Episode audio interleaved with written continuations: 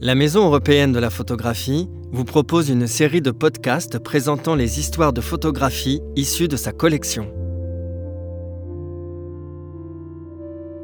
Irving Penn est né en 1917 à Plainfield, dans l'État du New Jersey, aux États-Unis.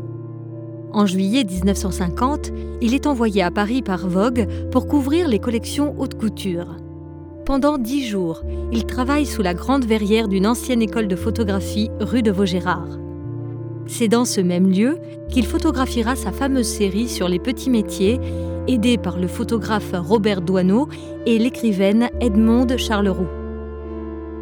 Ces clichés sobres semblent classiques, ils sont en fait d'une grande inventivité.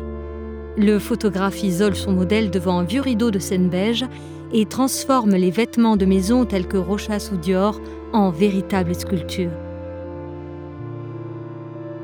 Ici, Lisa Fonsagrive, mannequin d'origine suédoise considérée comme le premier top modèle, porte une robe sirène Rochas.